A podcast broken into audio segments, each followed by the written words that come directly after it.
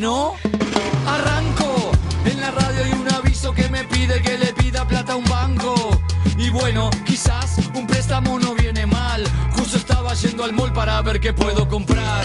Terminó la tanda y el tipo sigue hablando. Y va filosofando sobre el mal que nos va hundiendo. Estamos queriendo humo y humo nos están vendiendo. Y como estamos durmiendo, el alma nos están robando.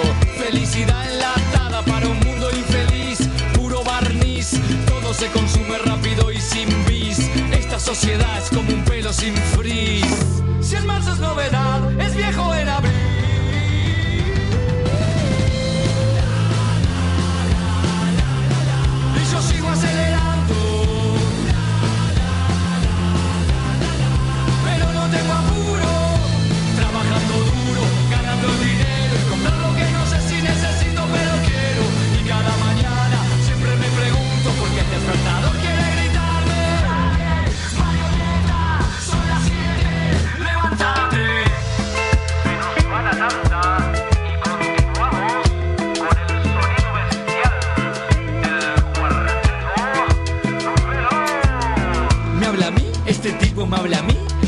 que no entendí? ¿Será que me perdí? ¿Y para qué me voy a complicar? ¿Para qué me voy a cuestionar? Si soy feliz así, sé que el silencio es a veces violento, pero estoy dudando si no será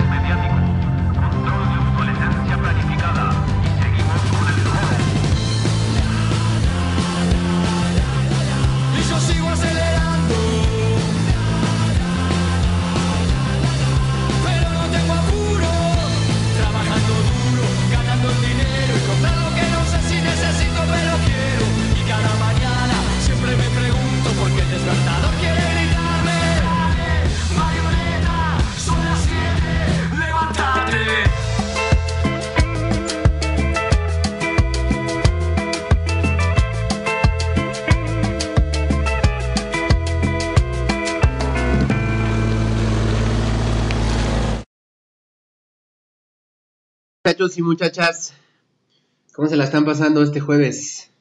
Eh, bienvenidos a un episodio más de Se Tenía que Decir y Se Dijo Radio a través de deliquioalternativo.com, la mejor estación de radio por internet de Puebla y básicamente de todo México. Bueno, no sé si de todo México, pero sí de Puebla, ¿no? Ya se lo he dicho mil y un veces. La neta es que nos la están super pelando las otras estaciones de radio por internet.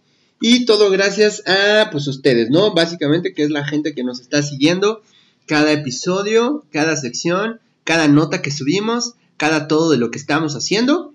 Eh, siempre están aquí ustedes.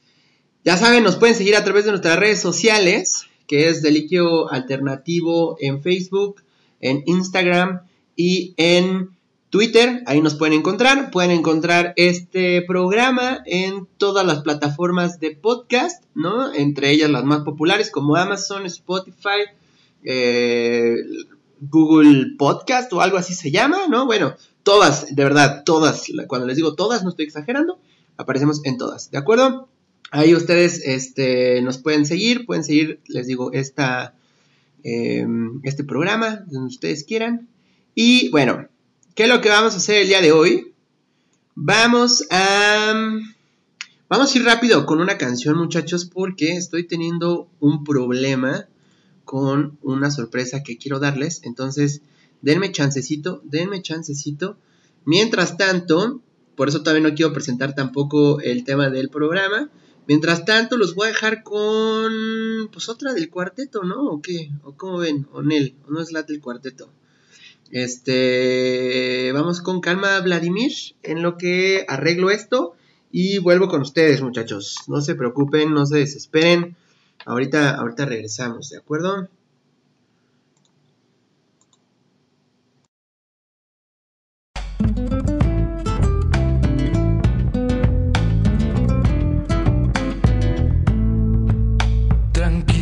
Ya sé que estás en un lío y que todo es hastío, sombrío, vacío y el frío te parte.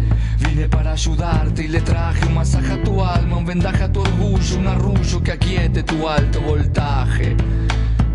Aquí estoy para apaciguarte y tratar de que mi voz y mi presencia te impulsen. La paciencia tiene la raíz amarga, pero da frutos dulces. Son cosas que pasan. Respira bien hondo y mantén la calma. Calma, Vladimir, no pierdas el tino para razonar. Hay que estar tranquilo. Es feo, créeme que te creo. Ese olor a nada, el deseo un cero. Y sentís que es un placebo lo que ves y oís por ahí. Decís que nadie te quiere asistir, que nadie te puede entender. Que es fácil hablar con cordura sin estar en tu piel. Vine para darle a tu espíritu un mensaje que lo relaje y lo tranquilice. Uno es dueño de lo que calla, pero esclavo de lo que dice.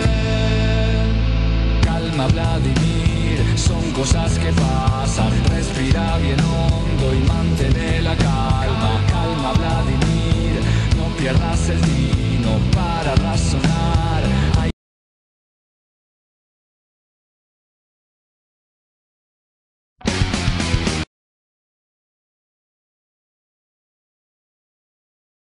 Listo muchachos, hemos vuelto, disculpen, disculpen la interrupción, pero es que quería arreglar una cosita que estoy armando.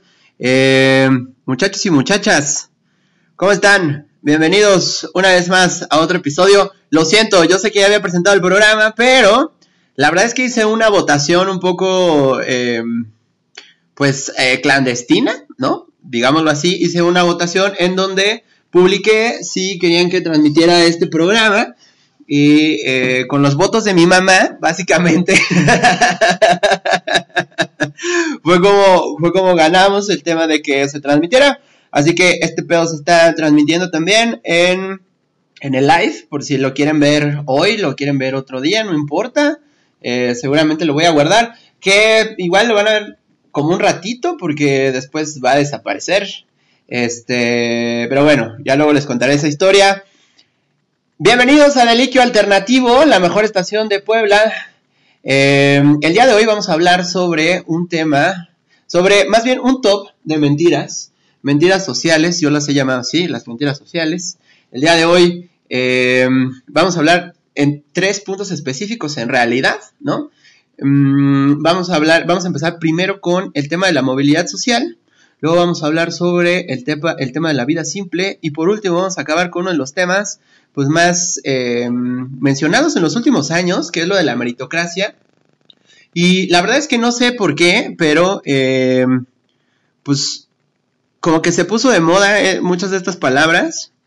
Y pues mucha banda no sabe ni qué está pasando. Entonces vamos a empezar con el programa el día de hoy. No sin antes recordar que nos sigan en nuestras redes sociales nuevamente de, de Líquido Alternativo tanto en Facebook como Instagram y en Twitter. Eh, pueden seguir este programa, por supuesto, a través de nuestra página de internet que es deliquioalternativo.com. Ahí también tenemos un chat. Este chat lo estoy viendo para la banda que se está uniendo a través del live de en, el Instagram. También ahí si ustedes quieren preguntar, hacer comentarios, mentadas de madre y lo que quieran, saben que se puede hacer. En este programa se puede hacer prácticamente de todo, menos llamar a Andrés Manuel López Obrador fascista, porque si no, ya saben, me regañan como la última vez. Ups, lo volví a hacer de nuevo. bueno, eh, este programa también tengo que decirlo, está siendo, está siendo patrocinado por la tatuadora. Por si ustedes quieren aprender sobre tatuajes, eh, vayan rápidamente a su buscador favorito, tecleen latatuadora.com o vayan a sus redes sociales. En, en Instagram está como la-tatuadora y en Facebook como la tatuadora. Vamos a tener un programa especial con ellos, por supuesto que sí, evidentemente, si patrocinan este programa, obviamente iban a tener, iban a tener eh, su propio programa, su propio episodio de este programa. Así que ya saben, si quieren aprender a tatuar o si quieren un tatuaje, pueden ir ahí con la tatuadora. Bueno muchachos, entonces regresamos al tema del día, del día de hoy, que como les decía, vamos a hablar justamente sobre las mentiras sociales. Y muchas de las mentiras sociales que nos aventamos es que, eh, o mejor dicho, que nos vamos comprando, es que cuando uno va creciendo, nace con fortuna o desfortuna, dependiendo del cristal con que lo mires y dependiendo también del núcleo socioeconómico en el que te tocó vivir. Yo en mi caso, eh, como muchos de ustedes lo saben, soy hijo de la clase trabajadora que por alguna razón pudo acceder a esa movilidad social y que de pronto pues ya eh, te van posicionando entre lo que hoy conocemos como clase media, que en realidad se empezó a convertir con los años en una clase aspiracional, que ya después, más adelante vamos a hablar sobre la diferencia entre clase media y clase aspiracional.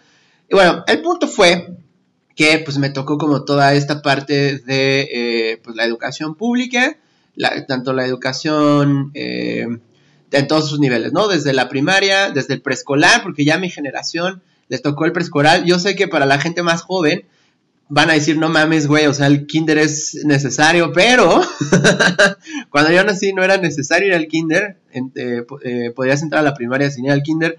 Después de nosotros, de mi generación, ya, el, o mejor dicho, con mi, generación empezó el hecho de que ir al kinder era obligatorio. Em, entonces, pues de cierta manera pude ir yo a, a la escuela, ¿no? No necesitaba yo trabajar, eh, ¿Por qué? Porque mi papá mantenía básicamente a toda la familia.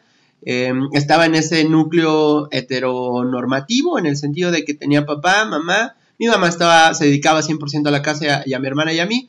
Eh, y bueno, fui creciendo, evidentemente. Mi única obligación era ir a la escuela. Y eso, más allá de que fuera una, em, un privilegio, pues fue suerte, ¿no? Porque al final, pues yo no nací, más bien yo no elegí dónde nacer. Simplemente nací ahí y ya está. Llámenlo como ustedes quieran, destino, predestinación, Dios, como ustedes quieran llamarlo, el punto es que nací en esa familia, ¿no? Y todo eso, pues me fue dando, eh, pues ciertas ventajas, ¿no? Ventajas sociales que en su momento no las dos materializando. Como esto es radio, a excepción de las personas que me están viendo en este momento, eh, pues yo soy pues un hombre blanco o más cercano a blanco, que en México sí hay blancos, ¿no? Pero llamémoslo el güero, el güero de barrio, ¿no? Era el güero de barrio. Y pues eso básicamente te va facilitando un poco más las cosas, parece que no, pero eh, pues sí también te ibas dando cuenta de cómo iba siendo el trato, ¿no? Cómo tu trato iba siendo diferente con respecto a las de tus compañeros, por ejemplo. Em, y más allá de que, de que vaya a sonar yo entre clasista o racista. Esta es una, em, es una visualización, ¿no? Eh, si estuviera un antropólogo presente diría que esto es una visión etnográfica. Entonces, em, pues me empezaba a dar cuenta que sí, que en efecto, ¿no? Mis compañeros que tenían una piel más morena o que, pues sí, e, eran morenos, eh, pues los trataban diferentes las mismas maestras, ¿no? Eran como de, sí, niño, pero tú para allá. Inclusive los compañeros que eran de escasos recursos eh, económicos, pues eh, también eran como señalados, de cierta manera eran apartados, incluso por nosotros mismos, ¿no? Porque lo hacíamos de una forma inconsciente. ¿Y a qué voy con todo esto, muchachos? Básicamente porque lo que nosotros estábamos haciendo era replicar usos y costumbres del entorno que nos rodeaba. Y no solamente me refiero a nuestros papás, sino también todo lo que estábamos consumiendo. En mi caso, pues fue, fui un niño educado por la televisión. Me la pasaba viendo horas la televisión. Y no porque mi mamá no pusiera atención, sino porque yo realmente me entretenía viendo la televisión. Entonces, eh, muchos de los modelos, ¿no? Eh, y de, comportamiento, pues los fue aprendiendo de televisión, de una u otra manera. Obviamente se iba mezclando también con eh, las enseñanzas de mi casa, con mis amigos de la cuadra, con mis compañeros de la escuela, entre una serie de cosas, ¿no? Metan todo eso en una licuadora y entonces cuando ya empiezas a socializar y empiezas a ser un adolescente, pues empiezas a ser más culero, ¿no? Básicamente. Porque si lo pensamos, cuando uno es adolescente, la neta es de que cuando, eh, pues es cuando uno es más culero, ¿no? Culero a propósito. Porque morrito, pues uno es culero, pero de forma inconsciente, ¿no? Llegamos a hacer estos comentarios un poco inapropiados, pero no los hacemos en el sentido de herir, sino simplemente estamos en la parte de la descripción de las cosas, ¿no? Entonces, lo que, lo que eh, estamos haciendo, pues es meramente descriptivo y de pronto para muchas personas puede parecer una culerada, ¿no? Eh, y en realidad no, lo que estamos haciendo nosotros es que, eh, pues eso, estamos describiendo. Y cuando uno es adolescente, pues sí, ya se vuelve ojete, ¿no? O sea, ya se vuelve ojete con, con dolo, básicamente, ¿no? Entonces ya le empiezas a poner apodos a tus amigos, que por cierto, uno de mis amigos de secundaria está aquí en la, está viendo esta transmisión. Eh, saludos Dani, saludos Sofi. Pero aprovechando el saludo para mi amigo Daniel, seguramente él sí se acuerda de nuestro compañero Llore Luis, eh, el Rotoplas. Bueno, ya sé que el bullying está mal. En otros programas he hablado justo de, del Rotoplas, ¿no? Este, y bueno, no voy a dejar mentir Daniel, pero eh, la neta es que sí nos fuéramos culeros con ese güey, la neta, o sea, le pusimos como 86 mil eh, apodos diferentes. Creo que hubo un tiempo en donde cada semana, más o menos, o cada 15 días, tenía un apodo diferente, ¿no? Entonces, a eso es a lo que voy, ¿no? Cuando uno se vuelve adolescente, se vuelve ojete, y básicamente lo que uno está haciendo, pues lo hace ya con esa intención de dolo, ¿no? ¿A qué voy con todo esto? Justo el primer punto que les decía, el tema de la meritocracia. Se puso mucho de moda la, meritocracia, por supuesto.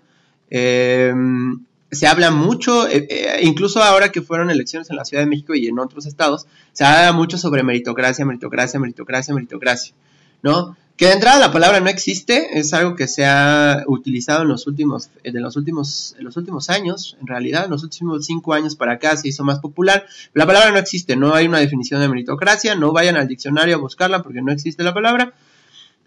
Se refiere el concepto eh, principalmente a que a través del mérito de lo que hagamos es como vamos a conseguir las cosas, ¿no? Y esa es la mayor mentira social que nos han vendido en los últimos 15 años el querer es poder, ¿no? Siempre esa es la idea del que quiere puede y entonces me levanto más temprano y, pues si uno quiere las cosas tiene que trabajar por sus sueños. Y la verdad es que no es así. De entrada, por la introducción que les estaba dando, la meritocracia viene siendo eh, pues una fortuna. En realidad uno se vuelve, empieza a ganar las cosas eh, y se empieza a, a, pues sí, a ganar las cosas o conseguir diferentes logros principalmente pues por el lugar en el que le tocó nacer, ¿no? No es lo mismo un niño que de pronto, nosotros teníamos un compañero, aprovechando que sigue aquí Daniel conmigo, dice Daniel que Llore Luis era buen pedo, sí, pues era buen pedo, güey, nosotros éramos los culeros con Llore Luis, este, independientemente de eso, teníamos un compañero también en secundaria que se dedicaba, su, su familia se dedicaba a hacer todos los tabiques, pero de forma artesanal, ¿no? De, estas como, no, no, sé cómo se llaman, las voy a llamar minas, eh, en donde sacaban como todo el barro y ahí empezaban del mismo barro, empezaban a hacer los tabiques, a mí me tocó ver varias veces cómo los hacían, eh, hacían como una mezcla, como cuando hacen el cemento, los albañiles, algo así, pero de barro y otras cosas, y los iban haciendo a mano, literalmente, y los echaban a su, a su horno que muchas veces ellos habían construido, y a eso se dedicaban, ¿no?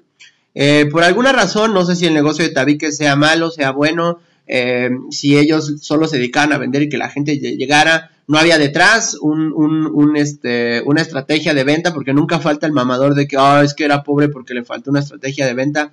A ver, el tema de que una persona sea pobre o no va a depender, sí, de la condición social y el contexto eh, económico en el que se encuentra y también en el contexto geopolítico en el que se encuentra. Porque no es lo mismo la clase media mexicana a la clase media estadounidense, por ejemplo. Hay una gran diferencia, incluso tanto de capital cultural como de capital económico, que diferencia a estas dos clases medias. Y aunque podría reconocerse como clases medias, cuando se encuentren, pues evidentemente una va a terminar perdiendo. ¿Por qué? Porque no tiene ese mismo poder adquisitivo. Dicho eso, eh, y regresando al ejemplo de nuestro compañero, pues le costaba más trabajo que a todos nosotros el tema de la educación. Y no era porque fuera burro, como le decían las maestras, sino porque este compa tenía que chambear. Cuando venía a la escuela, eh, pues estaba con nosotros, podía aprender lo que, lo que podía. Y eso, y digo lo que podía, porque aparte, a nosotros nos platicaba que había días en los que pues no comía como chido, ¿no? O sea, que apenas si se comía media tortita, una madre así, y era toda su comida. Entonces, eh, como ustedes saben, si el cuerpo no se alimenta de la forma adecuada, no hay un buen desarrollo tanto físico como mental. Además de eso, nuestro compañero eh, cuando regresaba de clases tenía que ponerse a trabajar con su papá, hacer los tabiques o sacarlos del horno y una serie de cosas. Que en ese sentido lo ponía en desventaja con güeyes como yo, que básicamente solo teníamos que ir a la, escuela, ¿no? Y con todo y que nada más teníamos que ir a la escuela, aún así tirábamos la, la, la la puerta de matemáticas, por ejemplo. Este, que ya les conté en otros episodios cuando tiraron la puerta de matemáticas. Si no recuerdan ese episodio, vayan al episodio de la temporada 1 que está en Spotify. Creo que es el 8 o el 9. Eh, que se llama La delincuencia en la escuela. Ahí platico muchas historias de la secundaria, principalmente cuando tiramos esa puerta del salón de matemáticas. Eh, saludos al maestro que... lo peor es que ni siquiera me acuerdo el nombre del maestro, solo me acuerdo que le decíamos el Woody, pero, ni siquiera recuerdo su nombre. pero bueno, eh, ahí vamos a, poner ese ejemplo. Ya les puse el ejemplo de mi compañero que pues tenía que trabajar y ese pedo, y yo pues simplemente me dedicaba a la escuela, ¿no? Entonces, ¿había una diferencia? Por supuesto que había una diferencia y una diferencia abismal.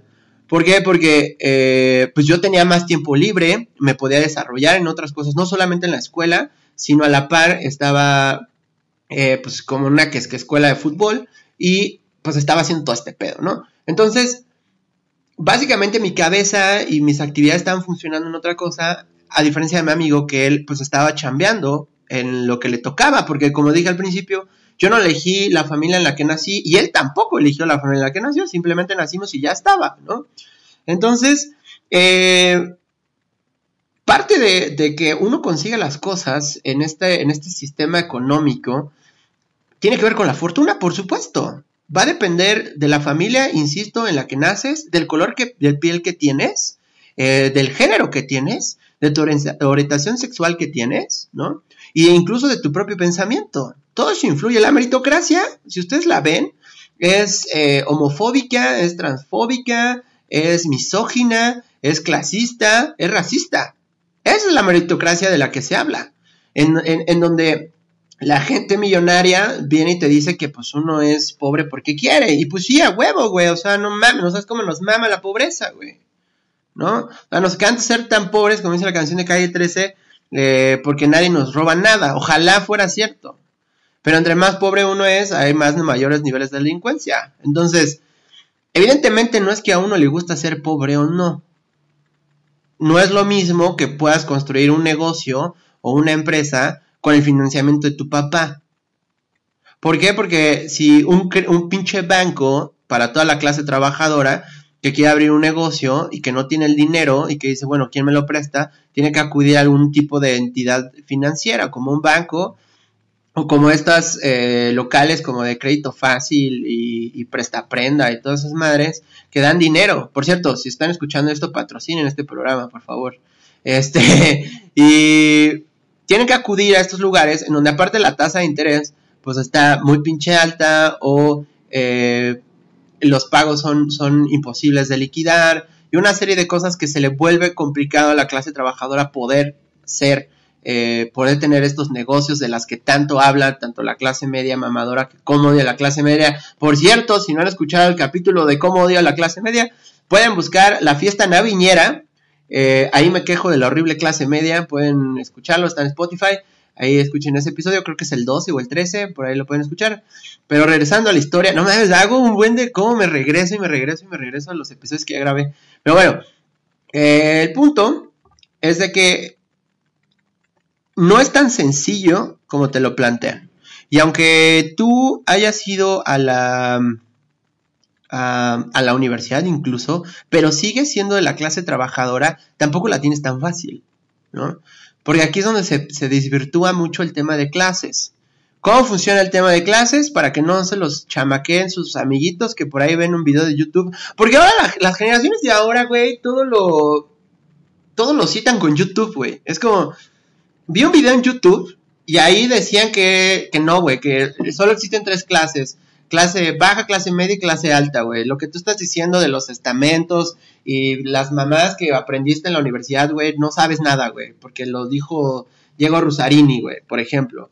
Eh, que no digo que lo que diga Diego Rusarini está mal, pero tampoco se queden con lo que él dice. Incluso en el discurso que el mismo Diego dice, es de, güey, no te quedes con lo que yo digo, eh, investiga, estudia, neta, genérate tu propio criterio, güey, no copies mi criterio, genera tu propio criterio. Entonces, ¿Cómo pasa, este tema de, las clases? Bueno, independientemente de la, de, la, de la carrera que hayas estudiado, si tu trabajo es lo único, es tu única fuente de ingresos, déjame decirte, hermano y hermana, que eres clase trabajadora. No importa la carrera que hayas estudiado, no importa si eres abogado y tienes, y tienes tu despacho, pero eres el único que trabaja en ese despacho, no importa si eres ingeniero este, no sé, agroquímico y te pagan 70 mil pesos al mes, si solamente tus ingresos dependen del trabajo que realizas, eres clase trabajadora. Ya está. No lo digo yo, lo dice la ciencia. Neta. yo sé que siempre digo eso, pero neta lo dice la ciencia. Entonces, hay que bajarle pues, un chingo de, de claras a los huevos que le ponemos para los hotcakes, muchachos. ¿Por qué? Porque de pronto el que nosotros empecemos a ganar cierta cantidad de dinero nos hace creer que pertenecemos a otra clase, ¿no? Para que uno sea clase media, porque también es un tema muy del mexicano, la mayoría de los mexicanos se creen, se, se sienten o creen que son clase media, principalmente porque les da miedo decir que son pobres. Y no hay miedo, no hay, no hay miedo, no hay vergüenza, no hay nada malo en eso, güey.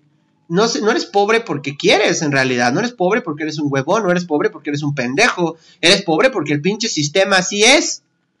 Para que haya pinches millonarios pudriéndose de dinero es porque tiene que haber un chingo de gente pobre.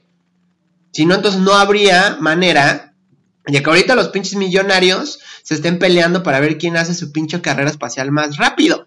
Mientras aquí estamos una bola de pendejos luchando contra los plásticos de un solo uso y esos culeros en su pinche carrera espacial, como sus putas pruebas nucleares, le rompen su madre al planeta y nadie dice nada. Entonces, regresando a lo que estaba diciendo porque ya me emputé.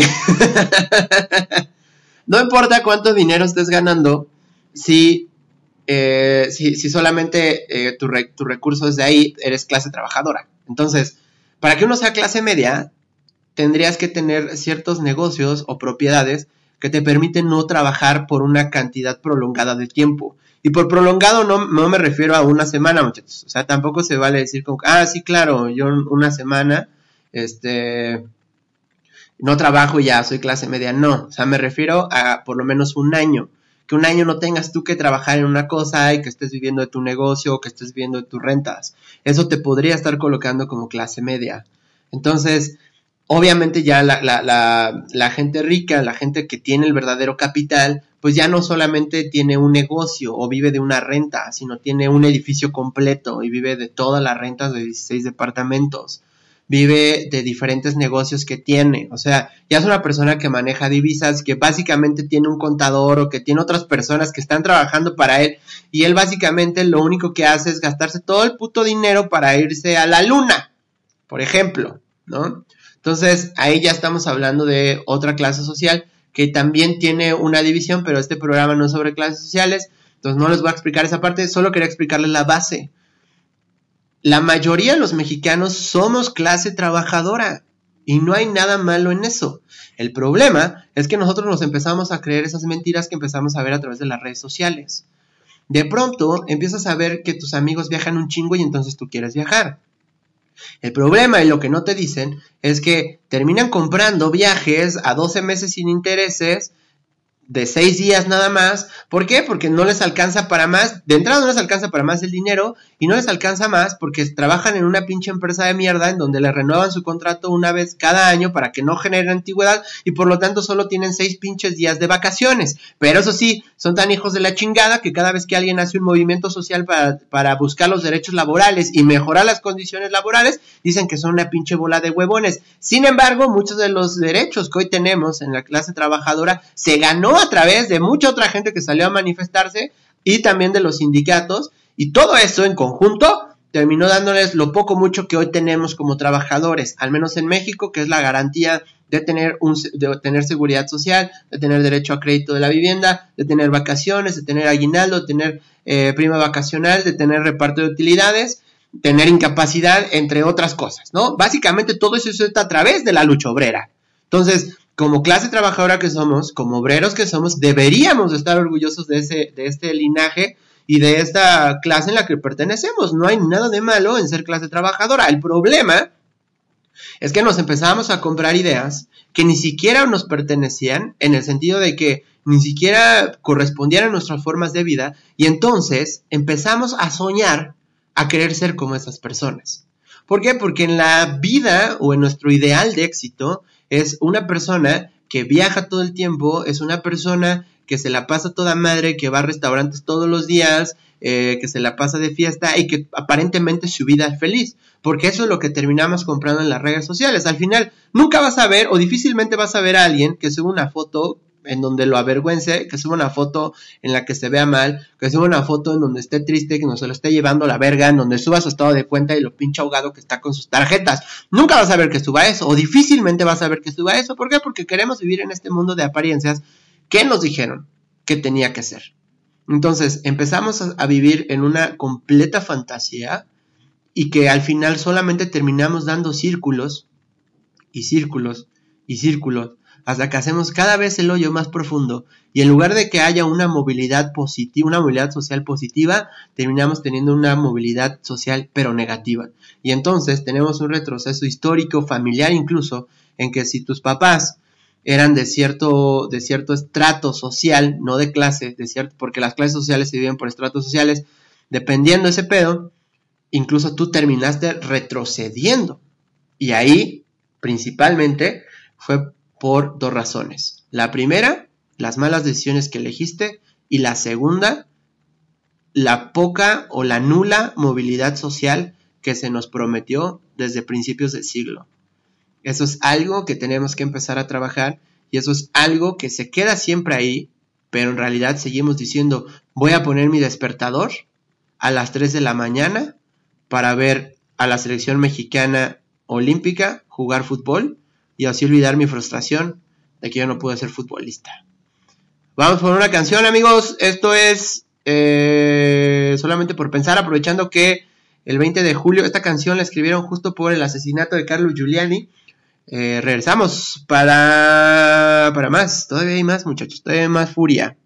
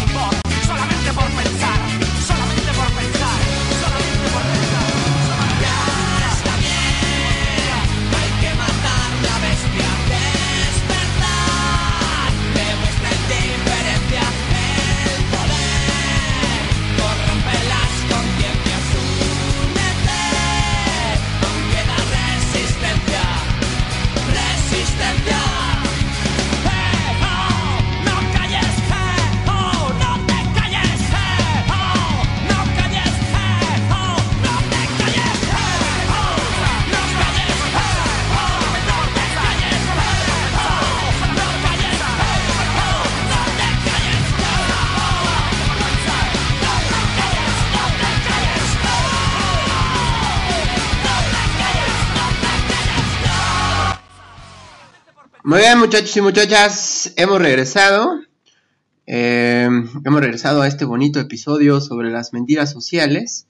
Y justo de lo que estábamos platicando antes de irnos era del tema de cómo la frustración, principalmente la nos empieza a obsesionar el fracaso, más que el, el, propio éxito, nos empezamos a preocupar por el fracaso debido a que pues pasan diferentes cosas, ¿no? Nos empiezan a decir que el éxito principalmente se mide por dinero, ¿no? Esa es como la, la primera definición que empieza a manejarse en nuestra pues en nuestro en nuestra cabeza en donde eh, si quieres hablar de éxito tienes que hablar de cuánto dinero estás ganando de cuántos coches ya compraste de cuántas casas tienes de dónde vives de qué ropa compras no entonces le empezamos a poner dinero al, al al, al, camino del éxito, básicamente, ¿no? Una persona puede ser exitosa por otro tipo de medios, por supuesto. El problema es de que ese tipo de medios lo ven como algo superfluo. Ejemplo, este programa, muchachos, aunque ustedes no lo, no lo crean, y es la primera vez que, que, lo estamos diciendo eh, al aire, aunque ustedes no lo crean, este programa está rompiendo barreras eh, la semana pasada logramos ya conquistar toda Sudamérica. Eh, nos estaba faltando por ahí Guyana Francesa, la Guyana y, Paraguay. Y ya nos están escuchando, amigos, en esos tres países. Pocas personas, por supuesto, pero, papá, nos escuchan en toda Sudamérica. ¿Qué me hablas, no? Eh, ya la conquistamos completa. Estamos en toda América Latina, casi casi. Nos falta llegar a, las islas y a Cuba, este, pero al menos nos escuchan en Canadá, ¿no? Entonces, y en Estados Unidos, entonces prácticamente este programa se escucha en todo el continente americano, lo cual me llena mucho de emoción. Sin embargo, para muchas personas, pues no es un éxito. ¿Por qué? Porque transmito en una radio por internet y no por FM, por ejemplo, ¿no? Entonces, para ellos, el tema del éxito sería de, güey, no, o sea, si fueras el programa más escuchado de la radio nacional, pues sí tendrías éxito, ¿no? Y aparte, si te pagaran tanto y si salieras en la tele, por alguna razón salir en la tele te vuelve exitoso, este, entonces sí tendría éxito. ¿no? Y es ahí donde entra esta, eh, la subjetividad de lo que nosotros creemos como éxito y de lo que nosotros creemos como eh, lo que es el triunfo, inclusive, ¿no? Y sucede principalmente por el tema uno que les estaba hablando de la meritocracia. Al final, eh, pues la meritocracia es esto, es subjetiva. En realidad, el mérito pues, no te garantiza nada. Ejemplo, yo tengo un conocido que el güey se dedicó toda su vida, pero toda su vida se dedicó al tema espacial, ¿no? Eh, el vato pues traía pues, el nivel alto de inglés y con todas las certificaciones que había. Eh, él es ingeniero, ¿cómo se llama? Aeroespacial, creo que sí, sí es el nombre correcto. Eh, se dedicó, bueno, a pasar como todas las certificaciones y a hablar eh, mejor inglés que los Yankees, por ejemplo. Y cuando llegó el momento de que aplicara para, este, pues para que aplicara ya poder trabajar dentro de la NASA, tenía que hacer un proyecto, el güey buscó el proyecto, la financiación, llevó el proyecto a fase prototipo, algo que no le habían pedido, él, nada más le estaban pidiendo un proyecto, él llegó con la fase prototipo y todo, se esforzó, nadie puede decir que no se esforzó porque aparte lo venía trabajando desde que íbamos en la prepa, o sea, desde la prepa el güey quería trabajar en la NASA, no ser astronauta, pero quería trabajar en la NASA. Entonces el güey se esforzó, nadie puede decir lo contrario y al final le dijeron que no. Y para que la historia se ponga más triste, mi amigo se terminó suicidando después de que le dijeron que no como a los dos meses. ¿Por qué? Porque no pudo con la, con la decepción. Porque le dijeron que si se esforzaba, que si lo hacía mejor, que se hacía, llevaba las cosas a otro nivel, iba a conseguir lo que él, había tanto había soñado. Y eso nos lleva a la parte de los sueños. Siempre te dicen que los sueños se cumplen, su puta madre. No es cierto. También hay que saber cuáles son nuestras posibilidades. Eso aparte de que te hace maduro, te hace entender cuál es tu posición en este juego. Al final a todos nos educan, o a la mayoría nos educan para que seamos los victoriosos del juego. Pero no siempre es así. Para que haya un vencedor es porque hubo un perdedor. Ya lo decía hace un momento. Para que haya gente asquerosamente millonaria es porque hay muchísimos pobres. No pueden ganar todos. No podemos ganar todos. Y eso es algo que no te dicen desde el principio. Y entonces el manejar la frustración se vuelve todavía más complicado. ¿Por qué? Porque tú estás cumpliendo con lo que te dijeron conforme al plan. El plan que tenías que seguir. Ir a la escuela, obtener buenas notas, seguir así, en la primaria, secundaria, prepa, universidad, ¿no? Posgrado si tú quieres, un puto doctorado si tú quieres. Y a la hora de la hora, pues no, no tienes ese éxito que te prometieron. Pero volvemos a lo mismo. ¿Qué, cuál es la definición de éxito? Porque puede ser un doctor, eh, una eminencia académica, pero para los demás eso no significa nada. Para los demás círculos tú no eres nadie. Sigues siendo otra persona. Entonces, el mérito, muchachos, o lo que conocemos como meritocracia, es una mentira. El querer no es poder. El querer no siempre es poder. Va a estar sujeto a diferentes eh, acciones, por supuesto. Va a estar sujeto a actividades, va a estar sujeto a condiciones sociales, va a estar sujeto a tu propia psicología, va a estar sujeto a múltiples, factores, es multifactorial. Que todas las cosas puede aumentar las probabilidades de que suceda, puede, pero no garantiza nada. Entonces es ahí donde uno tiene que replantearse realmente su mapa de vida. ¿Qué quiero hacer? Y eso me lleva al otro punto que quería yo platicarles. Este, este, este pedo no se trata de que la vida te falló, porque muchas veces eso, eso ponen, incluso acá en el chat de la estación me ponen, la vida le falló. Me imagino que se refieren a, mi amigo. Eh, pues no, la vida no le falló. Lo que le falló fue el sistema en realidad. ¿No? Un sistema que terminó privilegiando a otras personas. Porque al final también mucho de esto es de contactos. Y sé que a, a varias personas que nos están escuchando más, lo voy a poner a prueba. ¿Cuántos de ustedes han buscado una chamba y les han dicho que no? Y después ustedes se enteran que les dijeron que no o no les dieron esa chamba porque había un conocido que tenía un conocido dentro de ahí del lugar donde ustedes querían trabajar y fue al que le dieron el trabajo. Y después se enteran de que esa persona pues no era la más apta y la terminaron corriendo, ¿no? O sea, el, el clásico palancazo. ¿A cuántos de ustedes no les ha pasado? ¿Es mérito? Por supuesto que no, simplemente son contactos, estar en el lugar adecuado. Es conocer a la gente adecuada, por supuesto. Parte de lo que tú quieras construir en la vida se trata de las redes sociales que construyas. Pero las redes sociales de verdad, no las de una aplicación. Las redes sociales del face to face, del cara a cara. Esos son los que te van a abrir caminos, son los que vas a poder construir puentes no de los otros, donde muestras la falsedad y lo que quieres que las personas crean sobre ti, o no. Simplemente, eh, al final lo que terminamos haciendo es seguir replicando esa misma mentira, esperando que algún día se vuelva realidad. Y no va a ser así. Y te vas a frustrar y te vas a desesperar y vas a terminar en conductas todavía más eh, violentas o destructivas para ti o para las personas que te rodean. La vida no es que te haya fallado, insisto, lo que te falló fue el sistema, porque piénsenlo. ¿Cuántos de ustedes habían pensado esto, por ejemplo? Somos el único ser vivo que paga por vivir. ¿Cuál otro animal ustedes conocen de la Tierra que tenga que pagar por vivir? Ninguno. ¿Por qué? Porque nosotros inventamos el dinero. Somos el único ser vivo de este planeta que su vida consiste en trabajar básicamente lo que le da el sentido a la vida humana es el trabajo. Incluso tu propia reputación social se basa en el trabajo. ¿Qué trabajo tienes? ¿Qué haces en tu trabajo? ¿Qué puesto tienes dentro de ese trabajo? Todo se trata sobre el trabajo en realidad. Piénsalo un segundo en lo que damos pausa para que sigan tomando su cerveza y se depriman conmigo.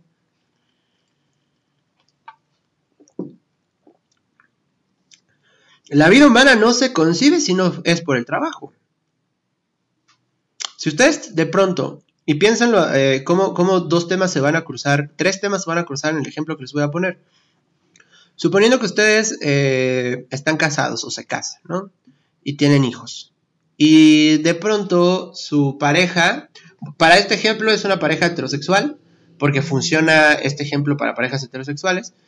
Em, y, tu, y tu esposa, ¿no? Tu novia, tu pareja, mujer, eh, pues le va mejor en el trabajo, gana más dinero que tú incluso, y pues para que las cosas salgan bien, lo que conviene es que ella pues sea la que trabaje, ¿no? Entonces van a pasar dos cosas, tres cosas. La primera es que tal vez tú te pongas un poco pendejo y digas, no, ni madres, yo tengo que mantener la casa, ¿por qué? Porque eso me dijeron a mí. Y aquí viene la parte de la construcción masculina basada pues en pura especulación, ¿no? Dos, suponiendo que no te pones pendejo y le dices, sí, pues obvio, tú ganas más dinero, este, nos va a ir mucho mejor si tú eres el sostén económico y yo me quedo en la parte de la reproducción de la clase trabajadora, que en este caso son nuestros hijos, y, eh, y los cuido y todo, y juego, juego el rol de amo de casa, lo primero que va a pasar es que la familia de ella te va a decir que eres un pinche mantenido huevón, que no quieres trabajar. Lo segundo que va a pasar es que tu familia te va a decir que eres un pinche mantenido huevón y que no quieres trabajar. Lo tercero que va a pasar es que tus compas te van a decir que eres un pinche mandilón huevón y que ellos te ofrecen eh, chamba o que vayas con ellos al jale. Sucede que al final, en este ejemplo que les estoy poniendo, no hay una forma de reconfiguración de las cosas, porque aparentemente si tú cambias el status quo, el orden establecido, está mal. Entonces, ¿quién nos metió estas ideas? Aquí vale la pena irnos todavía más atrás y pensar quién nos metió estas ideas. ¿Quién dijo que el juego tenía que ser así? Seguro que nunca se habían preguntado eso. ¿Quién dijo que en este caso el hombre tenía que ser el proveedor sí o sí? Y no me estoy negando, ¿no? Simplemente quién nos dijo. O sea, cuando uno nace varón heterosexual, y recalco mucho lo heterosexual porque esto solo funciona en parejas heterosexuales, lo primero que te dicen es que eh, cuando te cases, pues tienes que mantener a tu esposa y a tus hijos. Dan por hecho de que te vas a reproducir de entrada. ¿Pero por qué? ¿Y si yo no quiero? Digo, al final es más difícil que un hombre diga, no, ni madres, güey, yo quiero ser amo de casa. ¿No? ¿Por qué? Porque también tenemos muy desprestigiado el trabajo doméstico. Y es una putiza el trabajo doméstico. Porque es un trabajo de 24 horas, papá. No es un trabajo de 8 horas o de 10 horas o de 12 horas. No, ser amo o ama de casa es un trabajo de 24 horas, 7 días a la semana. Aquí no hay de que estoy en mi descanso, ni madres. Entonces, es un trabajo mal pagado, culero, poco reconocido y de la verga, ¿no? Básicamente. Entonces, que un hombre de pronto diga, ¿sabes qué? Pues yo quiero ser ama de casa, pues resulta impensable siquiera. Pero ¿quién nos metió esa idea? Regreso otra vez al punto inicial. ¿Quién nos dijo entonces que esa es la única forma de vivir? ¿Quién nos dijo entonces que tenemos que trabajar para vivir? Porque el trabajo es la razón de ser de la vida humana. Y esto no siempre fue así, evidentemente no. Empezó desde la revolución industrial, empezó desde el putazo del, capitalismo. Y para todas esas personas que defienden el capitalismo, y antes de que empiecen a llamar pinche zurdito de, mamón y su puta madre, como suelen hacerlo, antes de que saquen sus pinches números chuecos, piensen lo siguiente. Siempre están mamando con que el capitalismo le dio herramientas a las personas y sacó a las personas de la pobreza. Siempre están mamando con eso. Lo que nunca dicen es que cuando llega el capitalismo como el orden establecido de la mayoría de las sociedades de este planeta, también puso un control más allá de que te sientas libre y que creas que existe libre albedrío, ni madres, eso no existe. Más allá de todo eso, cuando vino esa transición del feudalismo al capitalismo, ¿tú crees, neta, tú crees que los reyes dejaron de ser ricos? Güey, pregúntale a un pinche rico así asqueroso, millonario. Como tres generaciones atrás, sus parientes eran duques de no sé, de no sé dónde, o eran este de la nobleza, o, o eran incluso pinches parientes de los reyes. Al final el pinche poder se quedó con ellos. ¿De qué me hablas? ¿De qué me hablas? Vino la democracia, sí, abolimos a los reyes, afortunadamente. Aprende algo España, o sea, mames. Viniste a que es que colonizar los culeros y nomás trajiste tus pestes y la chingada. Bueno, ya no voy a hablar más de España porque nos escucha mucha gente de España. Saludos amigos. Este, no lo digo por ustedes, sino lo digo por cómo sucedió la historia. Pero bueno, el punto es que ya no tengan reyes España, no mamen. Eh, el punto es que pues, mucho de este linaje pues conservó ese poder. Incluso la misma, eh, los mismos aristócratas mexicanos terminaron concentrando el poder. Los mismos hacendados terminaron concentrando el poder. Eso de la movilidad social sigue siendo una mentira. ¿Qué fue lo que pasó? Quitamos la esclavitud afortunadamente, pero nos fuimos a esclavizar de otras maneras. Nos esclavizamos con el trabajo, insisto, y no es que no me guste trabajar, simplemente estamos obsesionados con el trabajo. Y no es que nos guste el trabajo per se, sino que nos gusta la promesa que nos dijeron que el trabajo iba a traer consigo. Ese fruto de trabajar tanto se iba a ver reflejado y recompensado de forma material, de forma económica. Eso fue lo que se nos prometió. Y al final, sí conseguiste un pedacito de lo que te dijeron que iba a pasar, mas no conseguiste el pastel completo. Entonces, eso es lo que nos termina obsesionando cada día más.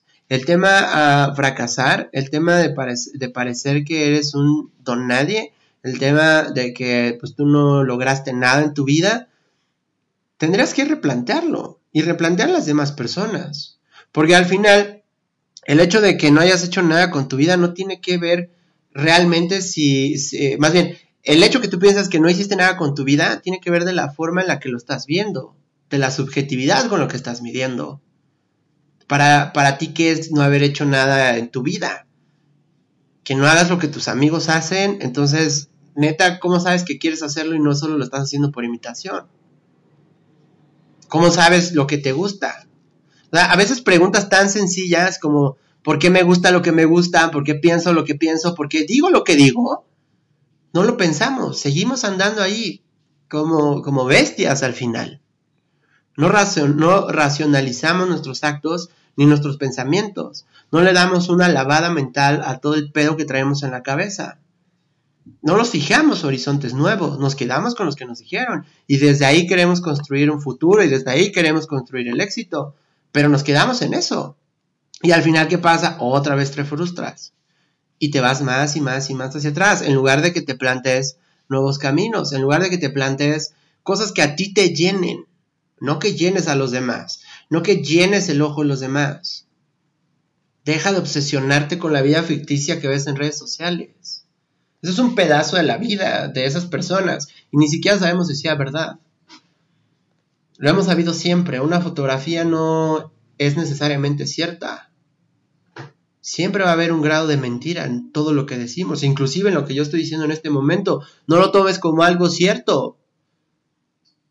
Tienes que cuestionarte y tienes que cuestionar a los demás y así es como se forma el criterio.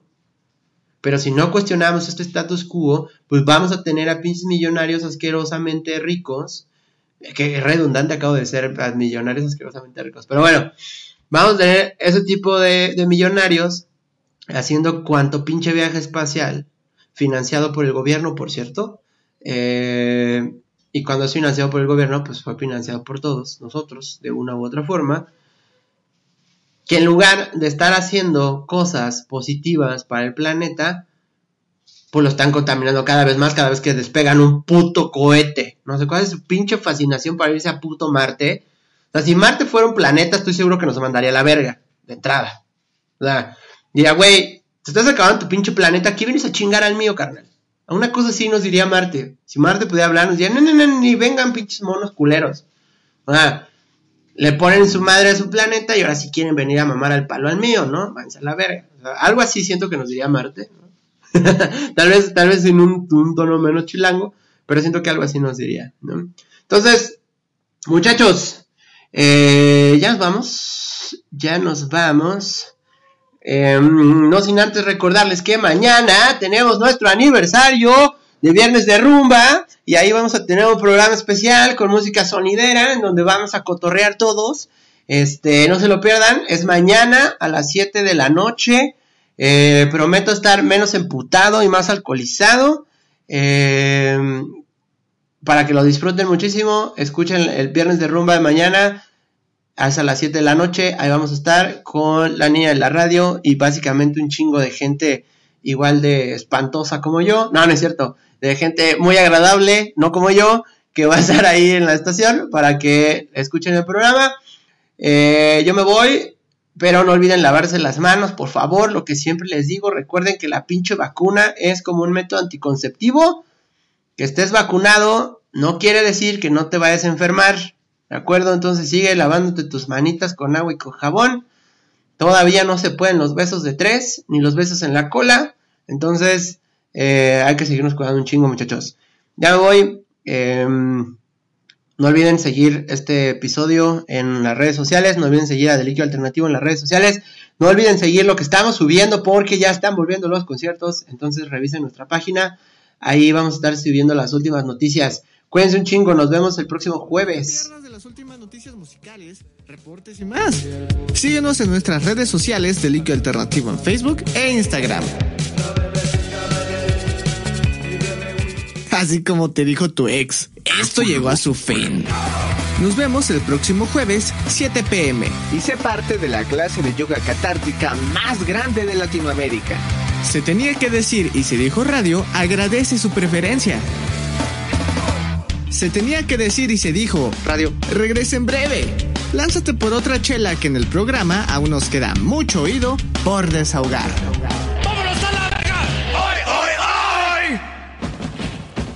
Ya puedes escuchar los episodios de Se tenía que decir y se dijo radio en Spotify, iTunes, Amazon y más. Búscalo como Se tenía que decir y se dijo radio y danos follow.